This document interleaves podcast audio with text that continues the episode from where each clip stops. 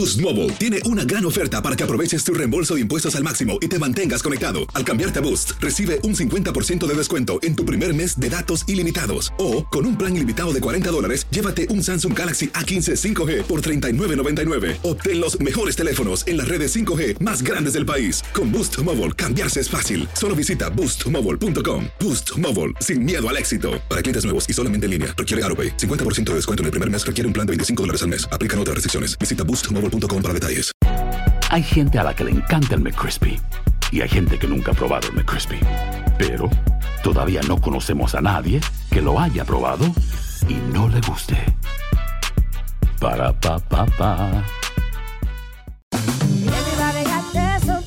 La venta para amigos y familiares de JCPenney está de vuelta. Desde el lunes ahorra 30% extra en artículos por toda la tienda. Esos son ahorros adicionales por encima de nuestros precios bajos. Dile a tus amigos, ven con tu familia y ahorren en grande. No olvides, ya se acerca el Día de las Madres. Y tenemos todo lo que mamá quiere: joyería, belleza, salón y tarjetas de regalo. JCPenney, vale la pena. Cupón válido del 29 de abril al 5 de mayo en selección de estilos. Aplican exclusiones. Detalles en la tienda jcp.com. Hola, soy Jorge Ramos y a continuación escucharás el podcast del Noticiero Univisión. El programa de noticias de mayor impacto en la comunidad hispana de Estados Unidos. Buenas tardes. Representantes republicanos aceleraron su plan de someter a juicio político a Alejandro Mayorkas, el secretario de Seguridad Nacional. Efectivamente, lo acusan de negligencia por no proteger la frontera con México y si lo logran, Ilia sería la primera vez en 150 años en que se impugna a un miembro del gabinete presidencial. Mayorkas respondió hoy que le ha dado al Congreso horas de testimonio, miles de documentos y centenares de presentaciones y calificó de falsas las acusaciones de los republicanos. La Duceda tiene más desde Washington. Con acalorados discursos, los republicanos en la Cámara Baja están a un paso más cerca de hacer algo raro, hacerle un juicio político para tratar de destituir a un funcionario del gabinete. No podemos permitir que este hombre se quede en el poder, dijo este republicano acusándolo de la crisis fronteriza. Antes de un voto clave, los republicanos del Comité de Seguridad Nacional presentaron dos artículos para hacerle un juicio político a Alejandro Mayorkas.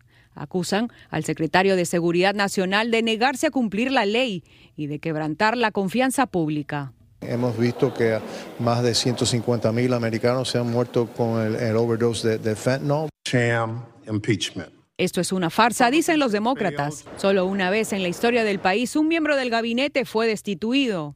A William Belknap, secretario de guerra, lo echaron por corrupción. Mallorcas no es el culpable de esta situación.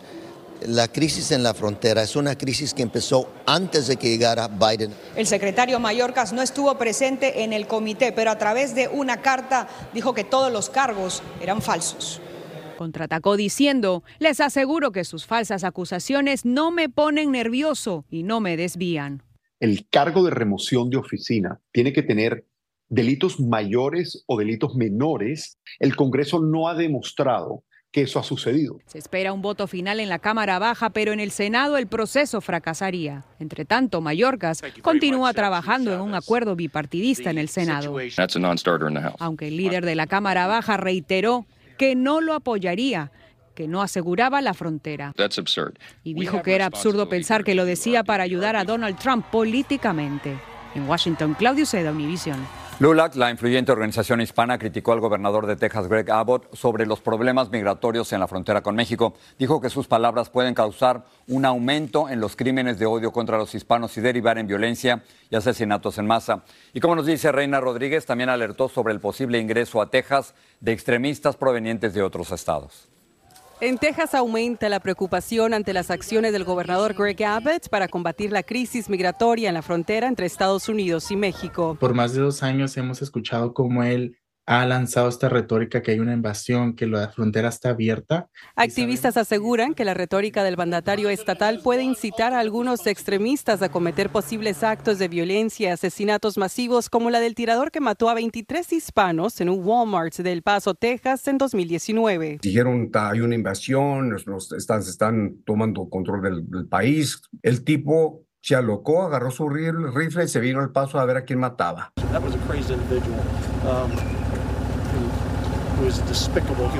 Lo que llevó a la Liga de Ciudadanos Latinoamericanos, LULAC, a emitir una alerta a nivel nacional ante posibles extremistas armados de fuera del Estado con una agenda de odio. Esta es la segunda vez que lanzan una alerta en casi 100 años. Por eso ningún Estado estar eh, metiéndose, metiendo las narices en situaciones federales. Las relaciones entre Texas y el gobierno federal se vuelven cada vez más tensas por los cruces irregulares en la frontera sur y según activistas, tácticas estatales como la instalación de más alambre de púas no hacen nada para resolver el fallido sistema de inmigración. Un grupo que se hace llamar el Ejército de Dios partió de Virginia en un convoy hacia comunidades fronterizas como Eagle Pass, Texas, Yuma, Arizona y San Isidro, California, para protestar contra las actuales políticas migratorias. No sé en qué Dios ellos alaban, pero un Dios no viene armado con armas, con rifles, al sur a ver a quién matan. Los autodenominados patriotas estarán llevando a cabo caravanas seguidas de lo que el grupo asegura en su página web será una protesta pacífica.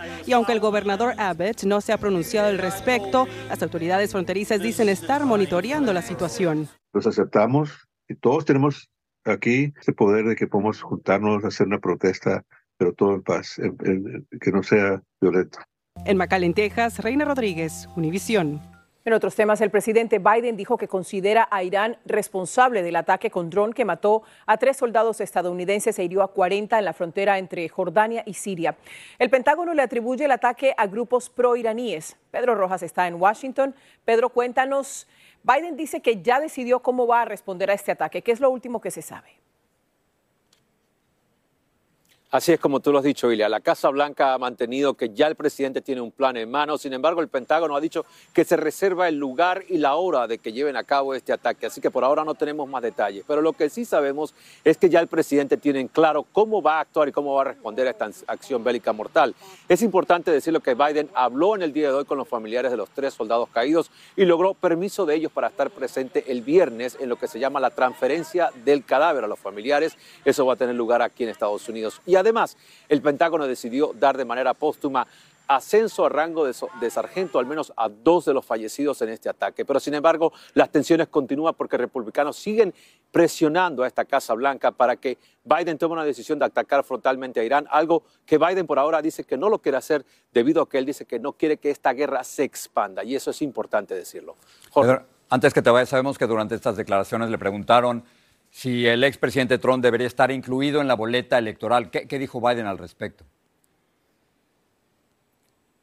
A esa pregunta Biden le respondió básicamente que no le importa, que para él esté Trump o no realmente no le importa. Eso quiere decir que de alguna manera Biden de alguna manera se prepara para lo que ya su campaña ha anticipado, un enfrentamiento frontal político contra el expresidente Donald Trump. Regreso contigo, Jorge. Pedro, gracias. En México otra vez la investigación del asesinato de Luis Donaldo Colosio, ocurrido en 1994, causa polémica. La Fiscalía revivió la teoría de un segundo tirador, quien sería un ex agente de inteligencia, a quien habría salvado Genaro García Luna, el ex secretario de Seguridad preso aquí, en Estados Unidos.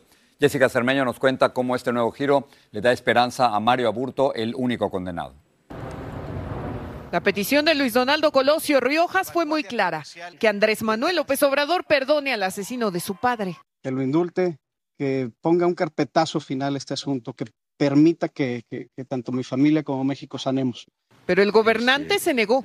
Sé que él ya no quiere ni sus familiares saber nada de esto que fue terrible, pero se trata, repito, de un asunto de Estado. A Luis Donaldo Colosio Murrieta lo asesinaron durante un mitin en Tijuana en marzo de 1994, cuando era el candidato presidencial del entonces poderoso Partido Revolucionario Institucional, el PRI. Y Mario Aburto, entonces de 23 años, es hasta ahora el único sentenciado por el magnicidio. Sin embargo, las grietas de la investigación oficial con los años no han dejado de crecer. La Policía Municipal de Tijuana, cuando se iba a celebrar el mitin de eh, Lomas Taurinas, quería intervenir para asegurar eh, que todo estuviera bien y lo excluyó la Policía Judicial Federal. El abogado de Aburto conoce la teoría de un segundo tirador, pues Colosio falleció de dos disparos. Pero hace unos días un juez negó detener al otro acusado del crimen, un agente de inteligencia encargado de proteger al candidato, José Antonio Sánchez Ortega. Por eso, la Fiscalía en un comunicado explicó públicamente que todas las pruebas, en especial las de análisis de sangre, demuestran que en la ropa de Sánchez se encontró el tipo de sangre de la víctima y que las pruebas de rodizonato señalan que el acusado en ese lapso disparó un arma.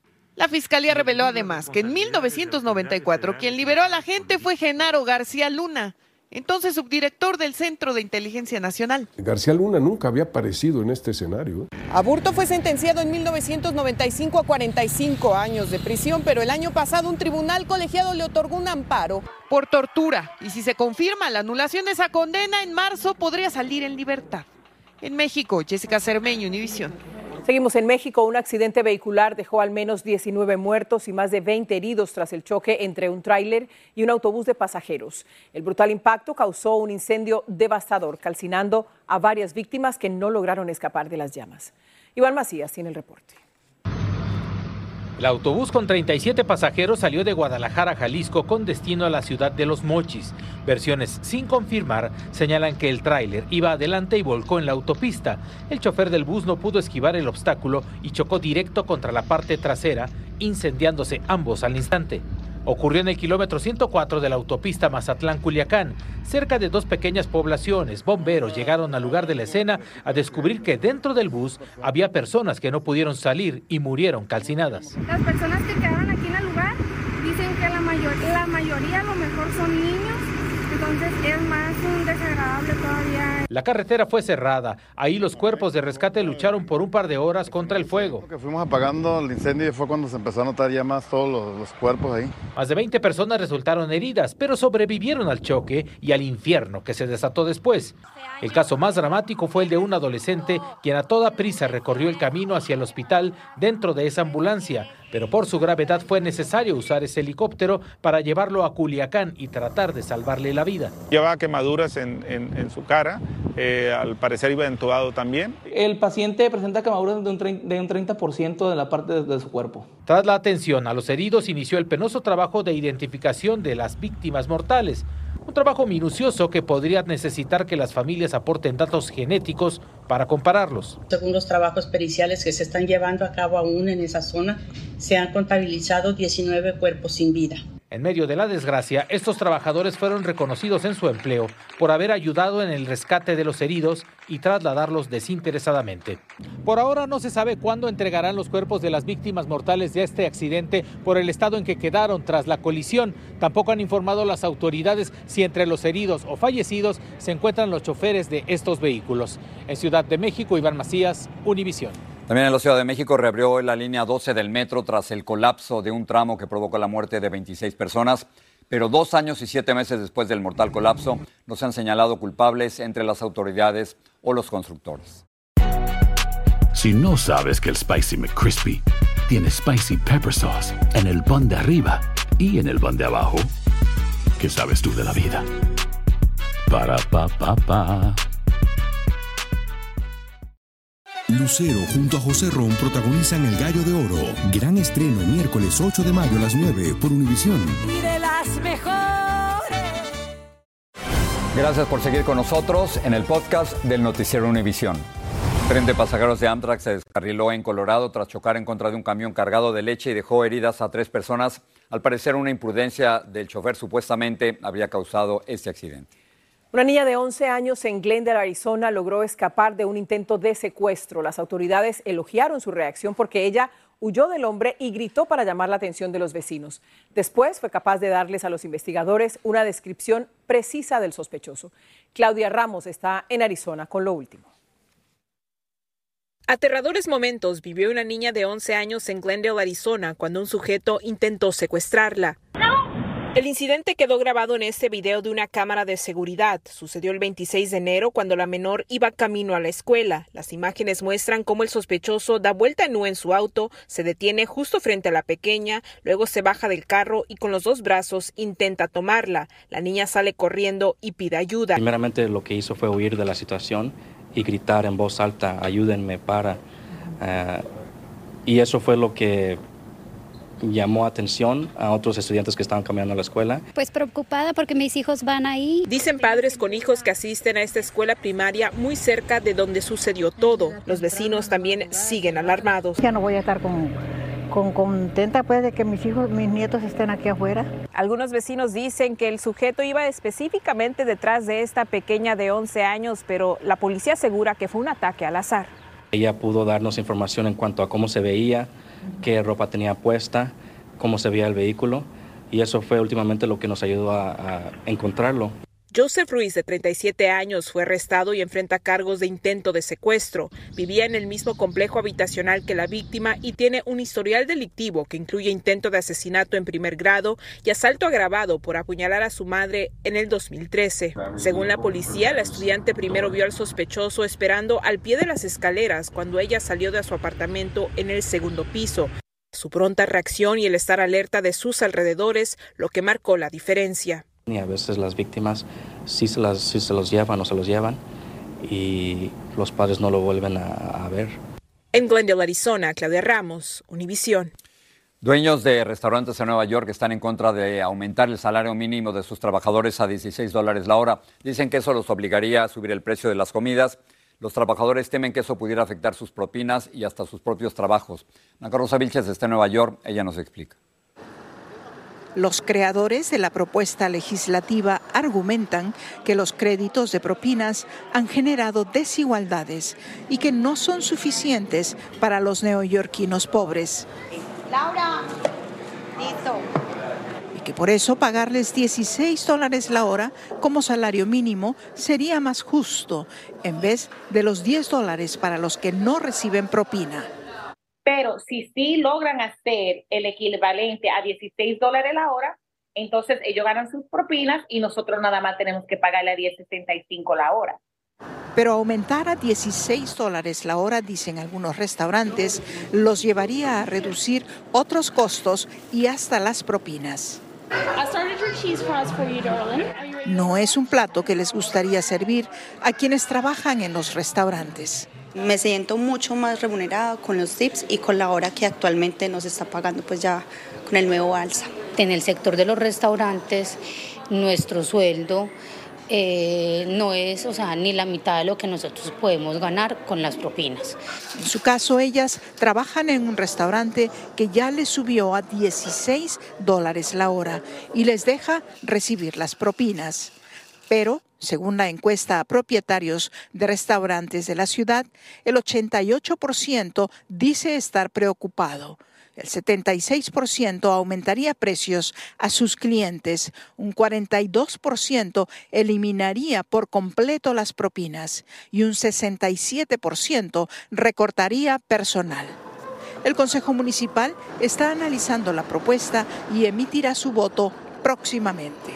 Mientras haya una solución final sobre este tema, definitivamente hay una gran expectativa en los restaurantes en toda la ciudad.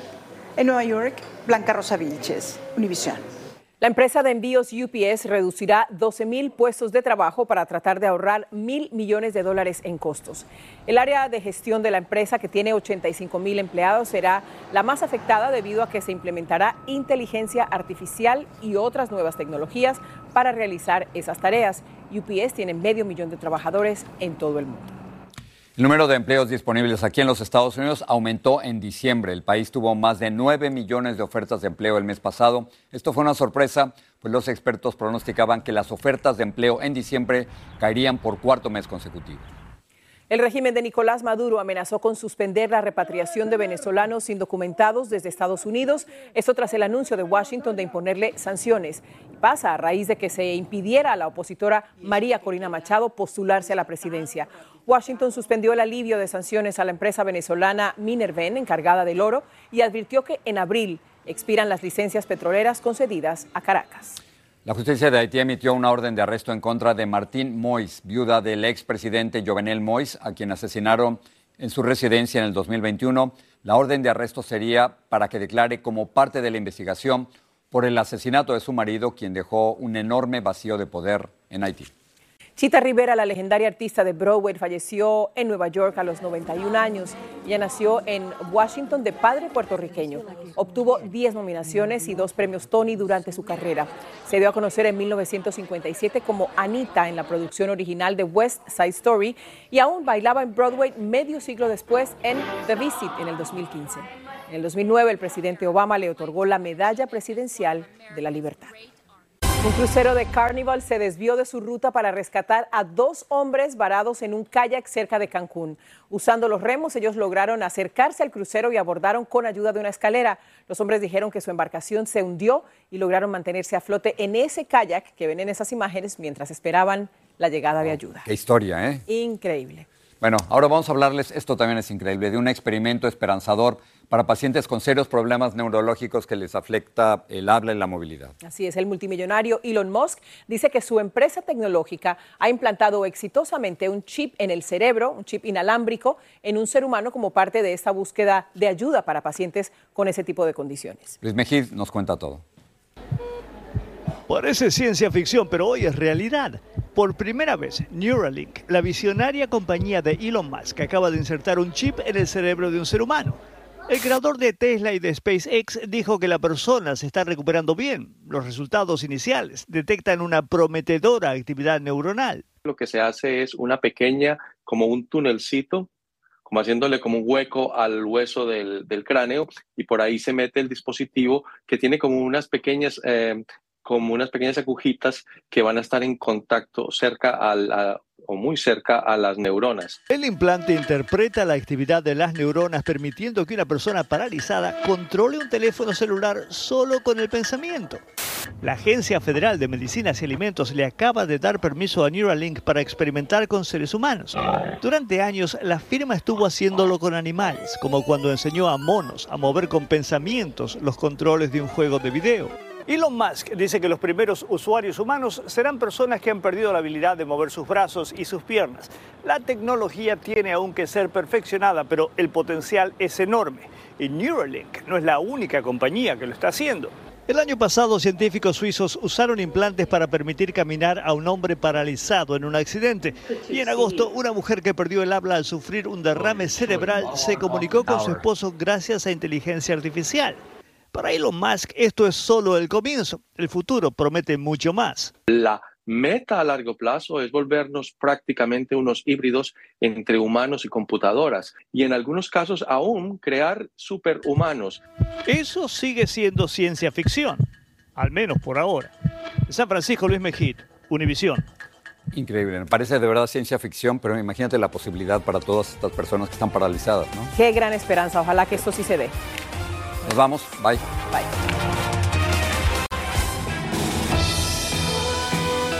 Así termina el episodio de hoy del podcast del Noticiero Univisión. Como siempre, gracias por escucharnos.